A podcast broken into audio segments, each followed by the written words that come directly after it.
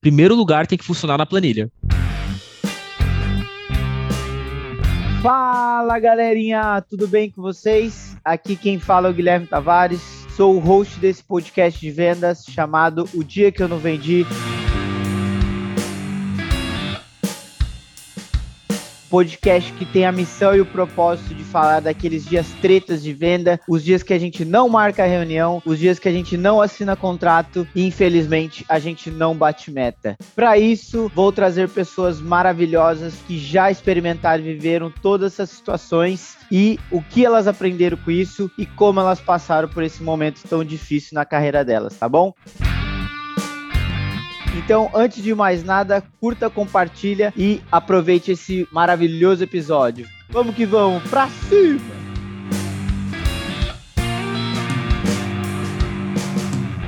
Fala, meu povo! Estamos aqui mais um dia em mais um episódio e mais uma gravação com né, nada mais, nada menos que uma pessoa ilustre. Antes de eu apresentá-la, não esqueçam de dar o like no podcast, avaliação de cinco estrelinhas, por favor, para a gente chegar em mais pessoas. E quinta-feira tem live 3 por 10 também.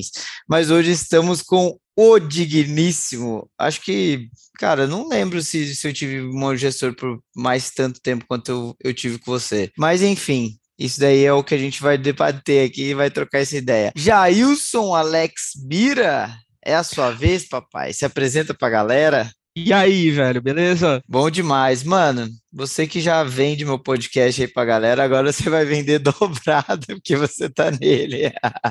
é, então, agora eu vou poder dizer, olha, eu estava lá, eu fiz, eu falei, ouça. Boa. Jay, se apresenta pra galera aí, quem que é o, o Jailson da Massa? Cara, pode me chamar de Jajá. Trabalho com vendas desde comecinho de 2016. Hoje sou head de vendas da Nidu, que é uma empresa do grupo GUP. Gosto de estudar, gosto de viajar, gosto de sair, de beber, de ir pra festa. Esse sou eu. Muito bom. Assim, hoje você tá na Nidu, mas conta um pouquinho para até para galera entender de como é que foi toda essa trajetória, né? Porque assim, lógico, eu já nem trago mais o clichê do sentido, ah, não, uh, ninguém pensa em ser vendedor, porque já teve pessoas que pensavam sim em ser vendedores aqui. Então, assim, como é que foi toda essa trajetória aí de vendas também? Boa, Gui, senta então que lá vem a história, começar a palestrinha aqui. Velho, eu comecei a trabalhar muito cedo, 15 anos de idade, porque é, família pobre, aquela coisa toda, periferia, minha mãe viúva, perdi meu pai muito cedo, então tive que trabalhar para comprar as coisas que eu queria. Comecei a trabalhar num hotel, foi a primeira oportunidade que eu tive, depois é. trabalhei de garçom, pô, Do fazia hotel, tudo no hotel, sabia, não. café da manhã. Não sabia? Não. Fui num hotel, fiquei um ano trabalhando num hotel, morei lá, olha que loucura, tipo, 15 anos, eu morava no hotel, trabalhava no hotel, doideira. é uma doideira. Depois eu comecei a trabalhar como garçom, como barman, garçom, tipo, fiquei uns cinco anos da minha vida trabalhando, fazendo freela, é, porque eu percebi que dava mais dinheiro do que sendo contratado. E aí trabalhava pra caramba, tipo, trabalhava de segunda a domingo, tipo, final de semana eu, eu dobrava o horário, porque é bom, né, para quem trabalha como garçom. Resolvi fazer faculdade, resolvi, né? Fui fazer faculdade de administração, é, do nada, né? Fui fazer faculdade de administração de empresas. Na faculdade é um curso, administração, pelo menos onde me formei, é um curso muito teórico. Uhum. Pô, eu tinha vontade de colocar em prática, de saber como aplicar toda aquela teoria que a gente estava vendo na aula no dia a dia. Foi aí que eu conheci o movimento Empresa Júnior, uhum. é, que na, na faculdade onde eu, onde eu estudei não tinha. Então eu fundei a empresa júnior lá na minha faculdade. Uma amiga minha, que também fazia parte do movimento, ela trabalhava numa startup, que é a Conta Azul, que, pô, bombava na cidade, era super cool, porque naquela época, 2016, não se falava tanto sobre startup, tava começando ainda, Sim. É, pelo menos na região sul, e, pô, falavam muito bem, né? Porque era super divertido, tinha bebida à vontade, comida à vontade, tinha puff, tinha festa, tinha muita oportunidade de crescer e ganhava muito bem. Então essa era a imagem que se tinha sobre startup. E ela falou que tinha uma vaga lá que era minha cara, que era em vendas, e ela falou: "Pô, vou te indicar porque eu acho que você vai mandar muito bem". Até então eu nunca tinha sonhado em trabalhar com vendas na vida, e eu tava fazendo estágio. Eu já tinha parado de trabalhar de garçom durante a semana para fazer estágio, e aí eu falei: "Pô, bora". Era uma vaga efetiva, pô, parecia uma empresa muito legal, ia pagar muito mais que eu ganhava fazendo estágio. E fui, fiz o processo seletivo, passei, e entrei. E aí que a coisa começou a acontecer, assim, na minha vida. Aí que começou um, o primeiro divisor de águas na minha, na minha trajetória profissional e pessoal. Entrei na Conta Azul como LDR. Lá na época eu trabalhava, eu trabalhava fazendo a qualificação dos leads que o marketing entregava, só que dos leads muito frios, sabe? Assim, lá trabalhava com trial, como o ticket médio é muito baixo, uhum. de 100 reais, trabalhava com trial ou com lead de conteúdo. Então eu comecei trabalhando com lead de conteúdo, e aí, velho, começou a dar muito certo. Então eu comecei a ter muito resultado. Eu lembro que, pô, quase todo dia eu estava fazendo o dobro da meta, estava me destacando no, no, time do qual eu fazia parte. Em um mês eu fui promovido pela Caramba. primeira vez na vida. É. E aí eu fui promovido de LDR para SDR. Pô, comecei a trabalhar muito. Tipo assim, eu era muito esforçado, eu trabalhava muito com volume, porque eu tinha pouquíssima técnica, não, não manjava ainda muito de, de técnica de venda, nem conhecia muitas metodologias, então era muito no esforço. Cara, eu lembro que eu fazia uma média de 150, 180, 200 ligações por dia, Nossa, falava umas cara. quatro horas mais ou menos, e era assim que eu entregava resultado, era o meu método. Tipo, era o primeiro a chegar. O Paulinho te superava nas horas faladas. É, só o Paulo que esperava. O Paulo, o Paulo levou boiada, o Paulo já trabalhava com o lead, o lead que caía, o lead que só atendia, era discador já na época dele. Era, era, ligação na mão. Ah, pô, o Paulo falava muito também. É, tinha a Ana, que era uma pessoa que trabalhava com a gente, ela fazia cinco horas, velho, faladas, assim, é um absurdo. Mano, eu, eu fico de cara, assim, tá ligado? Tipo, mano, cinco horas faladas, assim, tipo, velho, é Todo dia. tempo. É muito tempo. E o SDR é, é curtinho, né? Então imagina com quantas pessoas você não precisa falar para chegar a cinco horas de, de ligação num dia. É muita coisa. É muita coisa. Então esse era meu método. Cara, deu certo. Em três. Deu certo naquela época, né? Hoje eu faria de uma forma bem diferente. Mas três meses depois eu recebi uma nova promoção para ser Insight Sales. Fiquei feliz pra caramba. E ali foi quando eu parei de trabalhar como garçom. Ali naquela virada de chave, quando eu comecei a, a ter o dinheiro suficiente para não precisar mais trabalhar final de semana, que até então eu ainda trabalhava final de semana trabalhando em dois lugares. Caramba, velho. Ficou quatro meses, mais ou menos, trabalhando. Primeiro você começou como LDR, daí já subiu para para SDR. Para SDR. Aí ficou três meses de SDR. Aí, quando você foi para Insight Sales, que foi né, virar para cadeira de vendedor, que daí você largou o, o Frila de garçom? Ah, eu larguei. Eu falei, pô, agora acho que. Caramba, velho. Agora a base é maior, a comissão é maior, agora tá, tá mais tranquilo. E aí, final de semana foi para descansar. Como vendedor, lá na Conta Azul, eu fiquei mais ou menos um ano. Eu tive muita, muita oportunidade lá na Conta Azul, assim. Foi uma empresa bem importante na minha carreira e muito reconhecimento também, sabe? Muito rápido, assim. Eu tava me destacando, tava trabalhando, né? Tava fazendo por onde, mas eu também tive do outro lado muita oportunidade de me desenvolver lá dentro, de aprender e, e de me desafiarem, né? Eles iam me desafiando. Ah, é, tá mandando bem aqui? Bora lá, então. Vai ser SDR, tá? Vai ser vendedor. Depois de um ano como vendedor, me deram um desafio que era é, estruturar uma estratégia de outbound lá na conta. Cara, aí foi o maior desafio da minha vida. Eu lembro que um dia o diretor, o Zaratini, na época era diretor de marketing e vendas, ele me chamou, fui com o meu líder, na época na sala dele, ele falou, já já, cara, a gente hoje tem tantos por cento das vendas da conta azul, ela vem de, de inbound, e a partir de agora a gente tem expectativa de tantos por cento vir de outbound. E a gente quer te dar o desafio de você estruturar essa estratégia aqui, de fazer ela funcionar e colocar em prática. Você topa? Aí eu falei, pô, bora, claro que eu topo. Não, vamos, vamos lá. Falou, beleza, era uma quinta-feira, velho, eu nunca vou esquecer. Quando é que você consegue entregar um projeto, assim, uma estrutura de como que você vai fazer isso acontecer? Falei, pô, na terça. Aí ele, tá bom, qual vai ser o caminho que você vai fazer? Eu falei, ah, vou ler um livro, vou ler algum artigo, vou fazer uns benches pra, pra ver como é que essas, essas operações funcionam. E aí eu apresento pra ti o resultado disso na próxima terça. Ele falou, tá certo. Saí da reunião, e aí meu líder perguntou, e aí, por onde você vai começar? Eu falei, cara, só uma dúvida, o que, que é outbound? Maravilha. Cara, você não sabe o que é outbound. Eu falei, cara, eu não sei o que é outbound, eu vou dar um jeito. Mas primeiro me fala o que, que é outbound. Aí ele me explicou o que, que era. O Zaratini me, me aconselhou, me recomendou o Receita Previsível, clássico, para eu ler, para entender melhor a fórmula. E foi o que eu fiz. Passei o final de semana inteiro lendo Receita Previsível, montando um resumo do livro para apresentar e entender qual era a lógica. Consegui fazer bench com com a Rock, com a MeTime e com cara, com a HubSpot na época, pô, ah, né? Azul abriu, abriu portas, é, facilitou a vida para pegar boas práticas e, e, ideias. E na terça-feira eu tava lá apresentando pro, pro Zaratini a, a estratégia. Não deu certo. Né? Tentei, fiquei três meses, não deu certo, não funcionou. E aí, pô, mas eu estudei bastante, trabalhei bastante, viram que tinha muito esforço ali, dedicação é, por trás, e surgiu a oportunidade de ocupar a posição de coordenação para uma área que a gente chamava de nesting na época. Era um líder que ia ficar responsável pelo período de rampagem das pessoas que entravam no time de vendas das que eram promovidas.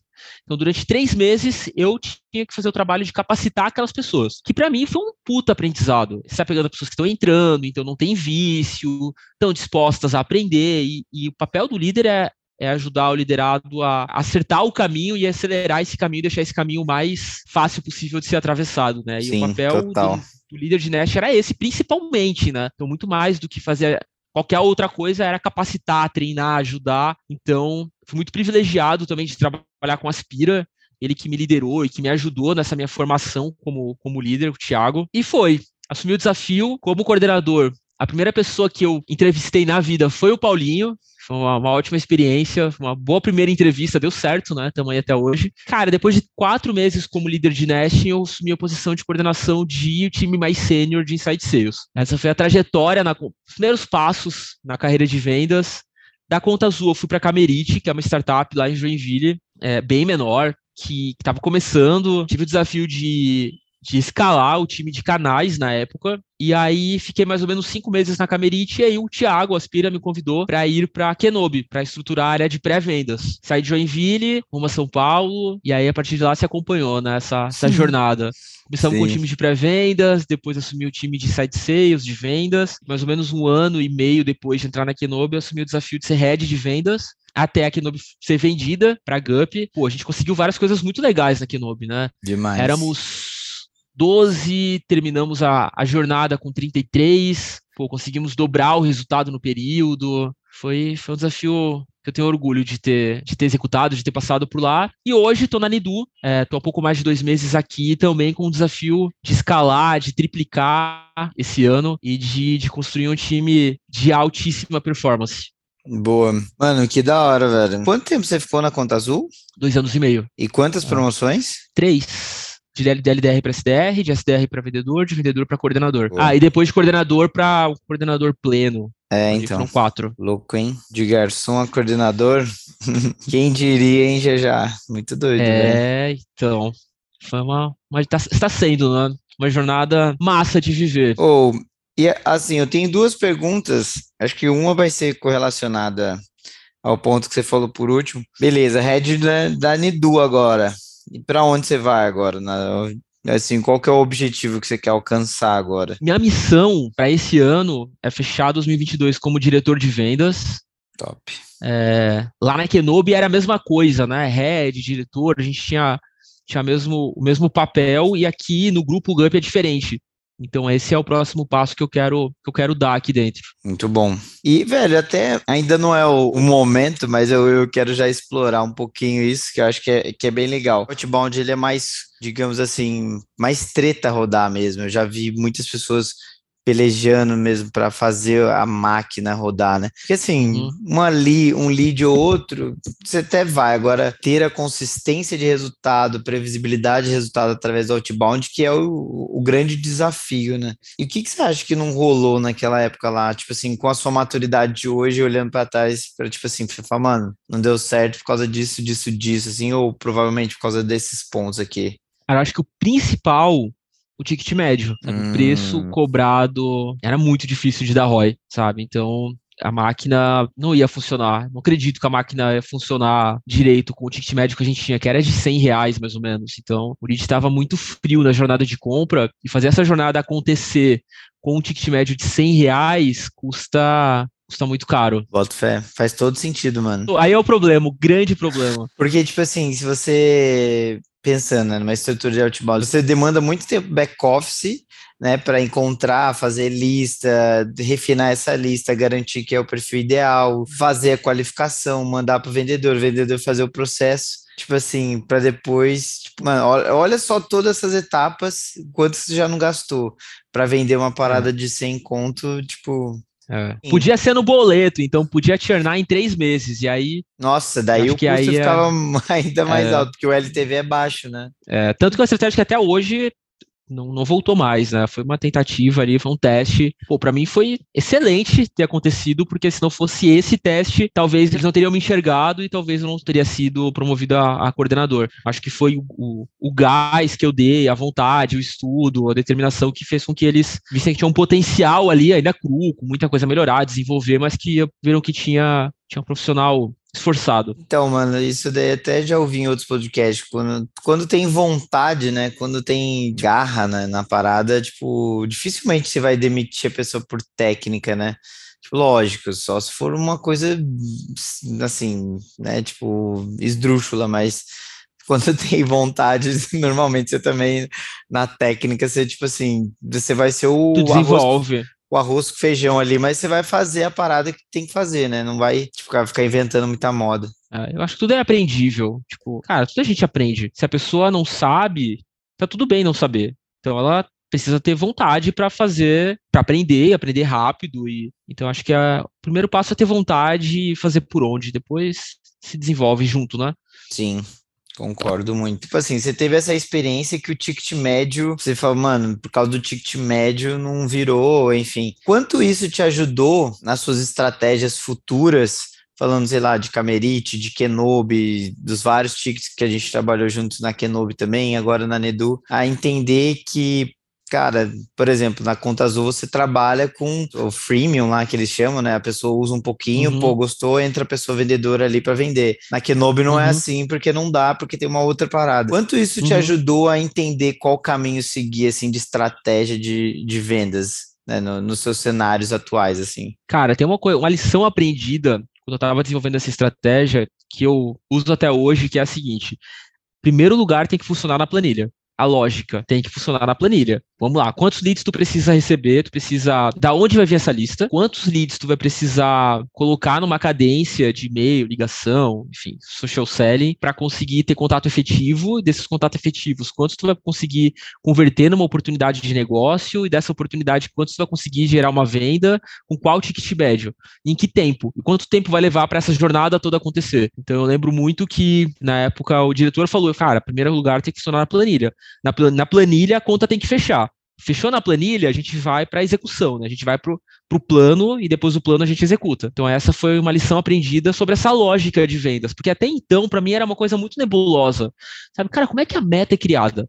Como é que eles sabem quantas pessoas precisam ter num time? Como é que eles sabem qual que vai ser a meta individual? Como é que, como é que eu, como vendedor, sei o que, que eu tenho que fazer para conseguir bater a meta? E foi ali, a partir disso, que comecei a criar uma visão, essa visão de dados, sobre a importância de se olhar para dados e o dado ele é o mapa. Ele te ajuda a entender o que precisa ser feito, onde está o problema, o que está bom, o que está ruim. Primeira parte, né, do processo. Para a partir disso fazer um diagnóstico e aí criar o plano. Louco, hein? Então esse foi um, um grande aprendizado. Quem não anotou essa já já perdeu algumas onças aí. Ainda bem que eu anoto tudo aqui, velho. Mas muito da hora. Eu até coloquei planilha, plano, execução. É. Cara, e essa visão de, de entendimento sobre o que, que você precisa fazer para bater a meta, que até hoje eu vejo que é um desafio de muitos vendedores que eu já trabalhei. Pô, eu tenho uma meta de 10 mil reais. Beleza, e aí? Como é que você vai chegar nessa meta? Sabe? Muita gente que ainda vai muito alto, eu tenho que desenvolver muito a minha técnica, eu tenho que contornar a objeção. Ah, beleza, mas qual é a objeção que tá te fazendo perder, sabe? Qual é a técnica que hum. tu vai, vai aprimorar? É a técnica da descoberta, da investigação? É uma técnica de apresentação de solução? É a técnica na hora de apresentar a proposta, criar o preço âncora, gerar gatilho de escassez, de urgência, qual que é? Cara, são os dados que vão te mostrar, sabe? Mais do que isso, né? Pô, beleza, eu tenho que vender 10 mil, meu ticket médio é 5 mil, então eu tenho que fechar duas contas. Quantas oportunidades eu preciso receber para fechar duas contas? Quanto eu posso perder em cada uma das etapas do funil de vendas? Quanto tempo eu posso levar para essas etapas acontecerem, para o pro processo inteiro acontecer? E quando eu perco, por que, que eu estou perdendo? Onde eu estou perdendo? Eu ainda vejo muita gente tendo essa dificuldade de conectar. E aí parece que olhar para dado é algo legal, né? Tipo assim, nossa, olha que legal, ele olha para dado. Tá, beleza, olhar para dado, você tem que entender, né? Que dado que você vai olhar e o que, que ele te traz de, de insight para que tu use isso a teu favor. Eu não consigo trabalhar de outra forma. A primeira coisa que eu faço quando eu entro num time novo, é, cara, vamos olhar para os dados e vamos dizer o que, que eles mostram para a gente, porque é eles que vão mostrar onde que está a prioridade, onde eu devo colocar minha prioridade e o que, que eu tenho que fazer para chegar no lado mais rápido com menor esforço. Pode crer. Mano, faz total sentido, porque, tipo assim, você pode até levantar várias hipóteses, né? Mas, assim, se elas não são fundamentadas em algum lugar, elas são só hipóteses, tipo assim, mano, tá, mas da onde você tirou isso? É, é, tipo assim, você falar alguma coisa muito científica, muito séria, mas qual que é a referência que você está utilizando para isso? Ah, minha cabeça. tipo assim, velho, tem que ter uma referência científica, né? Ou uma referência validada ali. Então, tipo assim, pô, e né, para nós, pessoas de vendas, o, o, CRM, o planilha, que seja, é o primeiro de tudo, né? É onde você é. começa e a partir do, do que os números falam, você tem que ouvir e falar, olha, aqui estão as hipóteses. Aí você conversa talvez com as pessoas para validar se elas têm essa mesma percepção para validar exatamente que, tipo, a parada é essa mesmo, né? E aí, a partir uhum. dali, você ajustar as rodinhas. É isso. Pode crer. Já teve algum momento, por exemplo, você estava lá na conta azul e aí depois na Kenobi, que você viu alguma coisa que você estava fazendo, que você fez na conta azul errado, na Kenobi você começou a aplicar de falar, ah, não, velho, aqui vai dar certo, e eu vou fazer também, e aqui vai dar certo, e aí não, não foi bem assim. E não deu. É. Cara, tem, não sei se eu posso falar. Pô, tem, tem. O filtro de qualificação do SDR. E foi na Kenobi que eu comecei a entender, cara, qual é o papel desse filtro do SDR. Lá na Conta Azul, a gente tinha um lead que ele estava numa jornada, numa, na jornada de compra, ali na etapa de buscando solução. Uhum. É, porque ele já reconheceu o problema, ele foi educado a maioria das vezes, ele sabe que a Conta Azul é um sistema, era uma plataforma, ele pede para conhecer a plataforma, então ele já está ali no meio do caminho. Certo. E aí a gente tinha um filtro com muitos requisitos, né, para passar o bastão para o closer. Até por conta do ticket médio, tinha que chegar para o closer uma bola mais, mais redonda, para o inside sales. Tem tanto nome que a gente usa que eu já misturo tudo já. É inside sales, executivo de vendas, closer, account, é... enfim, chama vendedor. Lá eles faziam alguns filtros um pouco com mais, com mais requisitos, principalmente de, da parte é, de necessidade, que fazia sentido porque passava a bola para o vendedor, uma bola mais redonda. E aí eu copiei esse mesmo filtro e Ctrl C, Ctrl V na Kenobi levei exatamente a mesma qualificação. Qual que é o ponto? A jornada do lead que chegava para Kenobi era outra. Era um lead, na maioria das vezes, de conteúdo, que estava muito na etapa de descoberta, de curiosidade, não tinha consciência ainda sobre o que que precisava, o que que queria, então estava muito cru. E aí, o que, que a gente fez? Tinha uma quantidade razoável de MQLs, de leads que o SDR recebia, só que muito filtro. Necessidade, urgência, consequência da necessidade, autoridade, prioridade para tratar uma solução em tanto tempo, enfim, tinha muito filtro. O que, que acontecia? Não passava oportunidade porque você estava filtrando demais, qualificando demais, né, nesse caso, colocando muitos filtros para um lead que está numa etapa da jornada muito crua, muito, muito longe ainda da decisão. Então Sim. essa lógica não estava dando certo. E deu ruim durante algum tempo, porque pô, a STR tava, tinha um time que trabalhava muito, pô, fazia muita ligação, qualificava muito, só que com o lead frio tentando qualificar demais. E aí não passava oportunidade necessária, suficiente. Então essa lógica do que tá, se eu tenho um lead que está muito frio e faz sentido eu preciso passar, passar mais maior quantidade de oportunidades para o vendedor, para que ele que tenha mais maturidade técnica, ele consiga fazer esse lead caminhar pela jornada de uma forma melhor que o SDR, que normalmente tem menos qualidade técnica de vendas, que o processo é menos complexo. Pô, se eu tenho um lead muito frio e eu coloco muito filtro, eu passo pouquíssima quantidade. Porque tá esfriando mais ainda ele, né? É, tô colocando muitos obstáculos para passar a oportunidade. Então, uhum. não estava fazendo sentido, porque eu tinha um vendedor que estava preparado para fazer o lead caminhar pela jornada, só que eu não estava fazendo isso, eu já estava passando tentando passar um lead que já estava numa jornada mais já desenvolvida ali, né? Eu já estava no meio da, da, jornada de compra. No final das contas, tinha muitos SDRs, muitos leads, mas poucas oportunidades sendo criadas. E foi aí que eu comecei a entender que é adaptável, né? Pode que não existe uma, uma, uma fórmula que você precisa entender. Qual é o contexto da empresa, qual é a quantidade de, de negócios que eu preciso passar para o vendedor e que régua que faz sentido eu colocar para o SDR filtrar baseado nessa na jornada de compra em que ele está, na quantidade, na origem, no quanto eu preciso passar, para a conta fechar no final do mês, que é a meta. Que da hora, velho. Faz total foi, foi um aprendizado. Também. É que assim, a gente falando depois que a gente apanhou, é muito simples, né? Ah, é fácil, né? é fácil, mas foi, foi um tempo aí até, até conectar. Pode crer. Mas é assim, já vamos pegar esse, esse gancho, então, né? O nome do podcast não é o dia que eu tive sucesso, né? É o dia que eu fui promovido. Ferrei. mas que momento que foi esse? Que dia que foi esse? Velho, a gente já viveu tantos juntos, mas assim, eu não sei qual que você vai falar agora. Oh, vou começar de quando eu vendia, então. Teve uma época que a gente estava com volume muito baixo de lead, uhum. de oportunidades, né? Chegando para mim como vendedor.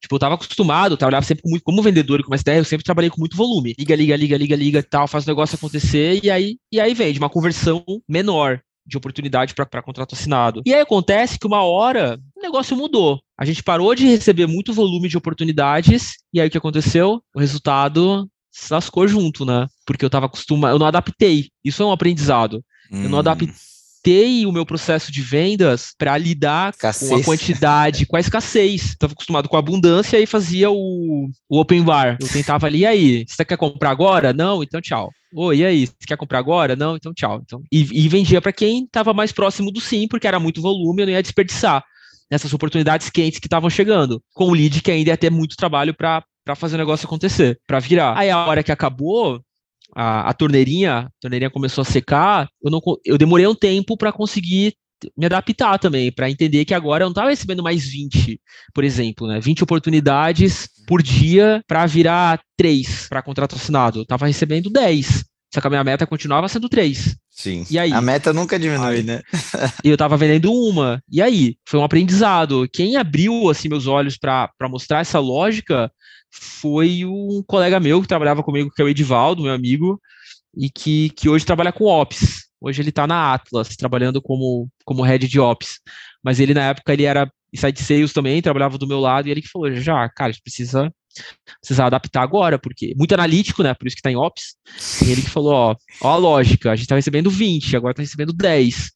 Não vai dar. Se fizer o mesmo processo que a gente fazia antes, que é testar o funil e seguir com aquele que já está numa mais fundo, a gente não vai vender. Vai continuar com a mesma taxa de conversão que não era suficiente para bater a meta. Então, eu recebendo 10, eu preciso fazer esse lead que não ia comprar, comprar agora, né? Fazer ele descer Sim. na jornada de compras. Não, e o doido é que, tipo assim, quando você tem abundância, né? O open bar, você não se importa. Não é que você não se importa, né? Tipo, mas você fica um pouco mais negligente, sim, com a qualidade da parada, né? Porque, tipo assim. Sim. Ah, cara, não vai faltar. Mas assim, se você ajustar para o outro lado também, pô, já tô mandando bem com essa quantidade. Se eu melhorar um pouquinho mais, pô, vou meter caixa muito mais, né? Também. Uhum. Acho que é muito a questão do ajuste da, da parada ali. Mas você, você demorou muito para tipo, perceber isso? Foram umas duas semanas e pouco, assim. Foi é, quase metade do mês para Com o ticket baixo, já rodou. Né? É, volume, né? É, aí não foi um mês, não foi um mês tão bom. Foi próximo da saída já, foi próximo do desafio de, de outbound, esse aprendizado. Cara, como coordenador, acho que um grande aprendizado também foi a importância da conexão com o marketing e de a gente nutrir o marketing com o que está funcionando, e aí dados, e ter rituais com o marketing de acompanhamento dos, dos indicadores. E ter essa regra criada juntos, né, entre os dois times. É, pô, quantos. O que, que é um MQL? Quais são as regras para a gente considerar um, um, um lead, um lead qualificado por marketing? É, o que, que é um SQL, né, um lead que o SDR vai dizer, pô, não, esse lead ele tem potencial para ser um cliente ou não. Ele vai classificar, ter essas regras bem definidas, esses alinhamentos bem claros, estipulados e alinhados entre as duas áreas, e ter os rituais de acompanhamento, pô, eu sugiro semanal entre marketing e vendas, para que os dois estejam cientes do que está acontecendo e trabalhem a resolução dos desafios juntos. Legal, velho. Sabe, isso acho que foi um ponto bem importante, porque durante algum tempo ali na Kenobi, a gente era muito afastado as duas áreas. Uhum. Não tinha rituais, né? Isso que eu quero dizer, afastados por não ter, não ter rituais juntos. E aí, pô, o marketing tinha a meta de MQL, vendas tinha a meta de oportunidades que precisava gerar, mas não tinha essa conversa do meio do caminho, né? Tá, e esse MQL que eu tô recebendo? A gente criou uma outra etapa do, da jornada do lead, que era o SQL. Pô, se é o MQL que a gente tá recebendo, que ele foi, que ele tá no funil do vendedor, já sendo negociado, sendo trabalhado, ele não é um lead qualificado. Se é um cliente, pô, não consigo vender para quem já é cliente, então não é um lead qualificado. Se é um lead que foi perdido e até lá a gente usava a régua de um mês, se não me engano. Se é um lead que foi perdido há um mês, cara, se ele baixa um conteúdo de novo, por exemplo, ele não está preparado para ser abordado de novo, vai até estressar a relação com o lead. Enfim, essas regras elas foram criadas juntas e aí passou-se a ter uma meta de SQL, porque na verdade o SQL é que o SDR tem potencial para se tornar para tornar uma oportunidade. O MQL já não. Né? No final das contas, depois de trabalhar com lead, a gente tinha essa classificação. Ele é um SQL, ou seja, com volume de ligações, com tentativa, com técnica, a gente conseguiria converter ele numa oportunidade? Pô, se sim, é um lead qualificado. Se não, é cliente, já está no funil, foi perdido há pouco tempo, telefone errado, dado errado, cara, não tem o que o SDR fazer. Ele não vai conseguir converter. Ou não é persona, sabe? Tipo assim, cara, tá buscando uma outra coisa completamente diferente, caiu ali de, sei lá, de paraquedas, é, tá buscando recolocação, que era uma coisa que acontecia muito, Nossa. pô, ele não era um lead qualificado. Então, isso foi um puta divisor de águas na, na estratégia, porque a gente tinha a sensação de, pô, tô entregando um monte de lead, aquela velha rixa de marketing vendas. Então, entregando um monte de lead, vocês não estão qualificando. Aí a gente fala, pô, a gente tá recebendo lead, mas o lead não tá bom. Então, com essa, essa régua, ficou alinhado, ficou claro para todo mundo o que, que é um lead Legal. que tem potencial. Eu acho que assim. um puta aprendizado. Não, e, e, que massa já, que assim, acho que você descreveu muito bem, assim, porque sempre a galera fala, ah, tem que aproximar as áreas, tem que, tipo assim, ter um bom relacionamento e tudo mais, mas assim, acho que o passo a passo, talvez, como você mencionou aqui, tipo assim, tá, gente, vamos lá, o que é um MQL para vocês? Porque, mano, o óbvio, por mais que seja óbvio, velho, velho, você não sabe o que passa na cabeça do outro lado, né? Até porque uhum. do outro lado tem outros interesses que você nem sabe que eles existem também. Então, se você não perguntar e até fazer um, um diagnóstico ali, tá, qual que é o principal objetivo que vocês têm diária? Beleza, fazer tanto. Achei muito doido. Rituais de acompanhamento também, né? Para garantir que tá. É, com as áreas envolvidas ali, com marketing principalmente. E assim, Tá, são tantos SQLs. Qual é a origem desses SQLs? Porque cada origem, se o lead vem de uma levantada de mão ou se ele vem de um, de um material, vai ter uma conversão diferente. Ele está uhum. na jornada de compra em etapas diferentes ali. Então, esses SQLs, eles vão vir 100% de levantada de mão, 50%, 90%, 80%, porque isso vai estar tá conectada 100% à quantidade de oportunidades e à quantidade de vendas que vão ser feitas. E ao ciclo que a venda vai ter. Um lead de levantada de mão tem uma conversão aí, cada, cada empresa pode ter uma, mas é de 50% em média. Um lead de conteúdo talvez tenha 20, 15. Um ciclo Sim. de vendas de um lead de levantada de mão é um. A conversão para cliente de uma levantada de mão é uma, de lead de conteúdo é outra. É outro processo, é outra jornada. Então tudo isso precisa estar bem claro e alinhado, porque senão a gente se lasca, né? Ah, entreguei 100% dos MQLs, dos SQLs. Beleza, como é, qual é a origem deles? Ah, um conteúdo aqui raso, raso, raso, que fala de uma coisa lá na ponta, que está completamente quase desconectada da dor, cara, qual é a chance de a gente ter um bom aproveitamento, é, conseguir bater a meta com esse tipo de, de lead? Pô, é muito baixa. A meta tem que ser construída a partir desses combinados. Pô, então eu vou ter tantos por cento de levantada de mão, tantos por cento de lead de, de material, enfim, de conteúdo. O porte do lead é importante, que também impacta no ticket médio, no ciclo de vendas, na conversão para né? contrato assinado. Sabe, qual é o volume que eu espero de uma empresa de small, de mid, de enterprise, sabe? Tudo isso tem que estar muito bem combinado e alinhado, porque combinado não sai caro. Muito bom, velho. De head teve mais ainda? Tiveram, tiveram alguns. Cara, contratar certo é fundamental ter um bom processo de onboarding para a pessoa aprender, entender cultura, técnica, time, produto, mercado, concorrente, conhecer tudo que ela precisa para performar bem, ter um bom acompanhamento no período de rampagem do gestor, dos seus enablement. Ali, os primeiros três, quatro meses da pessoa numa empresa, essencial para determinar o quanto essa pessoa vai performar e, e até turnover, né? O quanto que ela está satisfeita em trabalhar ali. Então, pô, ter um bom programa de padrinhos, de acompanhamento, é, tá próximo, trabalhar muito a questão técnica nesses primeiros meses, porque isso é essencial para a gente ter bons resultados. Ensinar o time a ser data-driven, ter rituais onde o time tenha que olhar para os seus dados, fazer análise, ter ritual de reconhecimento, é, deixar claro carreira, expectativa, passos que a pessoa pode dar na empresa, o que, que ela precisa para isso, e também qual que é o resultado que ela não pode ter, que se ela tiver, ela vai ser desligada. É importante que essa clareza e essa transparência ela aconteça para ninguém ser pego de surpresa. Que mais? Fazer de uhum. contratação. Cara, rituais de engajamento. Acho que esse é um outro ponto muito importante que eu valorizo bastante, assim, nos times que eu lidero, porque, pô, a gente já tá de home office, tá em casa, tá distante, né, uns dos uhum. outros. Estar próximo das pessoas que a gente trabalha, ter essas relações sociais são muito importantes. Então, é, criar esses rituais para que as pessoas se conheçam, conversem, tenham bons relacionamentos, que se sintam ouvidas, que se sintam parte, que sejam donas de projetos. Acho que tudo isso colabora bastante para que a gente tenha um time que seja engajado, que esteja engajado, comprado com o time, com a empresa, com o líder. Muito bom, velho. Sejam ouvidas e que façam parte também, né, da questão. Oh, e responde essa pra galera que, tipo assim, com certeza essa pergunta você deve responder bastante. Tipo, como eu faço para contratar boas pessoas vendedoras. Com a GUP você contrata as melhores pessoas. Junto com a GUP, é importante ter uma, uma, boa metodologia. Em primeiro lugar, que elimine os nossos vieses, conscientes e inconscientes. Não acredito que a gente precisa olhar, eu não acredito porque tem vários dados e estudos que mostram que isso não tem correlação com performance.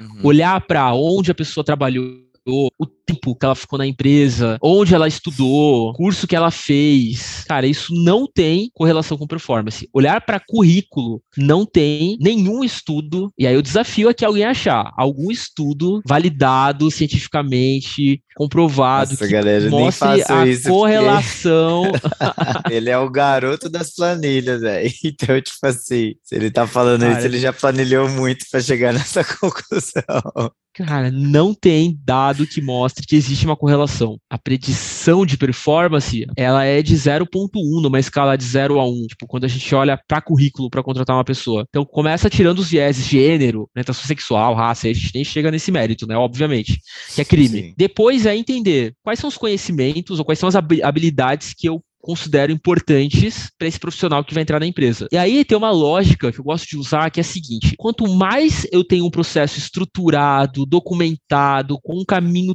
todo desenhado para a pessoa chegar e você explicar para ela e ela só executar, eu posso contratar pessoas que são mais juniores, porque elas precisam ter a habilidade de executar. E aí isso é importante ser medido no processo. Como medir a habilidade de execução? Porque eu vou entregar para ela o que ela precisa fazer. Eu posso contratar pessoas juniores. Agora, se eu não tenho playbook, eu não tenho um processo estruturado, eu, não tenho, eu tenho que construir isso ainda, cara, é um erro eu contratar pessoas que são juniores, porque elas não vão saber o que fazer. Elas não sabem o que fazer, elas não têm habilidade ainda, elas não têm o conhecimento necessário. Então, essa é uma boa análise para se fazer antes de contratar o quanto o meu processo está pronto e desenhado e executável facilmente para quem está chegando, ou quanto que eu preciso de ajuda para construir isso, para definir a senioridade. Quais são as habilidades que eu quero medir? É contorno de objeção, porque contornar objeção é algo muito importante que eu quero avaliar aqui, que eu preciso garantir que as pessoas que estão entrando elas já saibam fazer isso, não é o que eu quero dedicar tanta energia treinando, é saber fazer um bom diagnóstico. Então, pô, eu vou avaliar o a metodologia que a pessoa usa no, no roleplay de diagnóstico, quero avaliar volume de atividades que essa pessoa consegue colocar em prática, porque é um trabalho que exige muita, um volume muito alto de atividades, é um ticket médio muito baixo, que a gente vende no volume. Pô, beleza, como é que eu descubro se a pessoa tem essa, essa competência de pô, trabalhar com alto volume, ter muita atividade, trabalhar muito, muito focada. Então, é entender o que, que, é, o que, que é preciso e como que eu avalio isso no processo tentando tirar ao máximo todos os nossos vieses inconscientes. E cultura cara, qual é a cultura da minha empresa? Quais são os comportamentos que eu espero que essa pessoa tenha depois de contratada? Eu sugiro usar testes validados cientificamente para conseguir mapear o match da cultura da tua empresa, da cultura que você quer colocar em prática com a cultura do candidato. Caso não tenha acesso a testes ainda, encontrar formas de conseguir medir, de conseguir mensurar isso na entrevista ou em alguma outra avaliação. Muito louco, velho. As pessoas já me perguntaram isso, assim, e eu falo, cara, não tem uma fórmula pronta, né? Tipo assim, para contratar melhor sem quebrar a cabeça, tem que pensar, tem que ser criativo, tem que, sabe, saber exatamente o que, que você quer primeiro, né? Como é que você vai uhum. avaliar, enfim. Porque, tipo, ah, não, faça isso, isso, isso, siga esses cinco passos e contrate melhor na sua empresa. Não, cara, não é assim, sabe? Tipo, mas a, acho que a, a dica de ouro que você falou para as pessoas aqui é, que todo mundo fala, não, estou procurando uma pessoa sênior, mas ao mesmo tempo isso pode acender um alerta, assim, cara, você quer tanto sênior, será que seu processo está tão bem estruturado quanto você imagina? Porque, tipo assim, por que, uhum. que você uhum. precisa tanto de uma pessoa sênior, você entendeu? Sendo uhum. que, tipo assim, se o seu processo de vendas está sênior, você pode contratar júnior, né? Tipo, isso foi muito é. doido que você falou. Qual que é a fórmula do Mark Roberge, né? Lá do Sales Acceleration Formula. Você precisa ter um processo estruturado, playbook lá bem desenhado, bem escrito. Uhum. E nesse playbook está a fórmula para você conseguir bater a meta, para você entregar resultado. Então você tem lá toda a lógica, quantas oportunidades você precisa receber, qual é o processo de diagnóstico que você vai fazer, o que, que é importante você coletar, como apresentar a solução conectando as dores que você coletou no diagnóstico, como apresentar a proposta, como gerar os gatilhos de urgência, escassez e tal, e fechar o contrato. Então você tem toda a lógica escrita para ser seguida. Ou seja, se a pessoa seguir essa lógica, ela vai bater a meta. Tá ali. E é assim que você começa a ter consistência de resultado e a partir disso consegue escalar. Então, se você já tem isso tudo pronto, você pode contratar uma pessoa que é mais júnior, mas que seja boa de execução. É, então, que ela então, consiga é executar bem os passos que estão lá. Então, ela executando os passos significa que ela vai ter o resultado esperado. Essa é a lógica dele que eu sigo, que eu acredito bastante. Assim, Muito tipo... louco. Você soltou mais umas carpinhas agora também, né? é isso, velho. Os aprendizados, aprendizados. Sim. Não é uma fórmula, né? É o que eu li, o que eu acredito muito e que eu, que eu via funcionando bem. O Nakenobi foi um ótimo exemplo do que a gente conseguiu construir lá de, de consistência de resultado individual, de previsibilidade, de pô, pessoas que nunca trabalharam com vendas na vida. Venderem e é, performar, né? Venderem pra caramba, performarem pra caramba, ter a melhor conversão do time, ter o melhor resultado de pessoas que já tinham trabalhado anos e anos e anos com vendas. Porque, porque a gente tinha um processo, a gente tinha um ótimo onboard, a gente tinha um excelente acompanhamento nos primeiros meses, que é onde ela, essa pessoa precisa muito, né? Pessoas que nunca trabalharam, que estão chegando agora, que são juniores, elas precisam de muito acompanhamento. Você tem esse, esse recurso para entregar para essas pessoas, isso é importante também. Se não é só entregar lá o material e falar, ah, estuda aí, faz aí.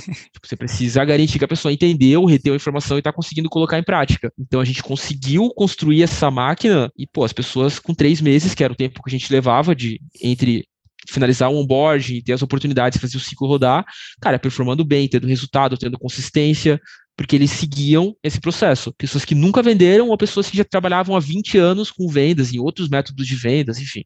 É, é muito louco ver isso na prática, né? De todos os cases que a gente teve, assim, foi muito disruptivo mesmo viver isso na prática, assim. Complementar, assim, esse processo, um playbook, ele serve tanto para quem vai entrar quanto para quem está aqui dentro. Eu lembro que o maior desafio que a gente enfrentou durante um tempo na Kenobi era a inconsistência. Era um mês estourar a meta, no mês seguinte fazer metade, no outro mês estourar de novo e, enfim, não tinha consistência. Quando a gente foi entender o porquê que isso acontecia, porque a gente tinha um monte de lobo solitário no time, que cada um fazia do seu jeito, cada um fazia o seu diagnóstico, cada um apresentava a solução da sua forma, cada um tinha o seu material de proposta, e no final das contas não tinha, o resultado era ter um resultado muito difícil de se prever, que é um pesadelo, né, para quem é para quem é head, diretor, enfim, CEO. Então, a primeira coisa que a gente fez foi construir esse processo juntos em time, porque a maioria, muitos times não têm isso construído ainda. Então, pô, aproveita a oportunidade de construir isso em grupo, né? Traz o time que já está dentro de casa, dá recursos para eles, dá um embasamento é importante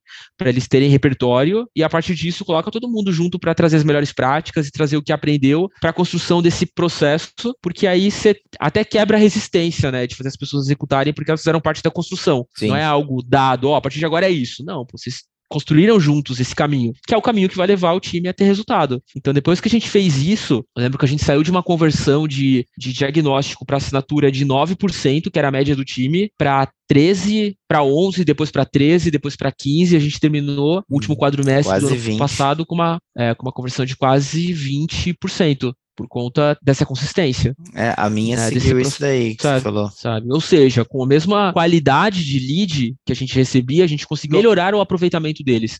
Então não precisou dobrar a quantidade de leads para conseguir entregar o dobro do resultado. A gente foi trabalhando na, no aproveitamento melhor das oportunidades que eram criadas, trabalhando melhor essas oportunidades que eram criadas a partir das melhores práticas, das melhores técnicas é, ensinadas aí pelos os gurus de vendas. Né, então, Mark Roberge, pô, todo o conteúdo do, Any by Design, são conteúdos excelentes. Todos os livros do Jeb, do Jeb Blount também, cara, sou fã dele. Assim, os livros são bíblias que todo vendedor deveria ler, porque, cara, tá lá a fórmula. Tá lá a fórmula para você ganhar dinheiro, para você crescer na carreira, para você ter sucesso, resultado. Tá escrito. A parada é ler e aplicar, né, velho? Eu acho que isso, isso sempre foi um, um negócio legal, assim, né? Tipo, tanto você para nós, quanto a gente também para você, sempre levando conteúdo, fala, mano, você já ouviu esse podcast, já leu esse livro e tal, e a gente sempre trocando. Pô, já vi esse vídeo aqui, o Winning by Design, foi tipo assim, mano, muito da hora mesmo os, os vídeos lá. E já vamos pegar esse gancho, assim, se fosse pra trombar alguém na rua já, já pra tomar uma seu gin tônica, vai, que eu sei que você gosta. Quem que seria essa pessoa para trocar essa ideia? Cara, para falar de vendas, eu acho que seria o Jeb Blouch, porque eu acho ele muito cabuloso. Ele ia te vender umas três mentorias e dois livros. Ia, né? Ele, ia. ele... Cara, o Jeb Blouch é um cara que eu queria muito conhecer. Eu gosto muito da lógica que ele usa nos livros, enfim, das práticas que ele compartilha. Cara, e da vida, pô, eu queria muito conhecer o Silvio Santos, assim, acho que seria muito legal trocar, trocar uma ideia com ele. Acho o cara disruptivo, construiu um império. Queria sentar, tomar uma cerveja com ele. Vicentes, muito bom. Velho, estamos chegando ao fim, Jales. Muito bom. Acho que sempre a gente estava na correria, a gente nunca trocou tanta ideia de vendas assim, né? é verdade. Ficou bitolado nas coisas. Muito bom, velho. Gostei demais. Como é que a galera te encontra nas redes para ter essa oportunidade também? Boa, é só no LinkedIn, lá o principal canal, Jailson Mira. Tá entre parênteses lá já já, não vai ter erro. Vai me encontrar lá, bora trocar ideia, puxar um papo aí pra falar de vendas, que é um assunto que eu gosto de falar, falar do ursinho, né? Então, eu curto. E você gostou, já já, de estar tá aqui? Pô, velho, eu gostei demais. Gostei demais. Obrigado pelo convite, Gui. Foi bom. Vamos parar pra gente trocar ideia, falar do assunto que a gente gosta. E, cara, Sim. quando quiser trocar mais ideias, só só dá um toque que a gente volta aqui. Demorou, mano. Obrigado você por ter topado e ter feito resenha massa. Tamo junto demais. Galera, é Boa, isso. Guizera. Tamo junto e muito obrigado mais uma vez. Valeu. Para você que ouviu o episódio até aqui, meu muito obrigado e para não perder nada, siga nossas redes no LinkedIn, Instagram, YouTube, O Dia que eu não vendi e até a próxima. Valeu!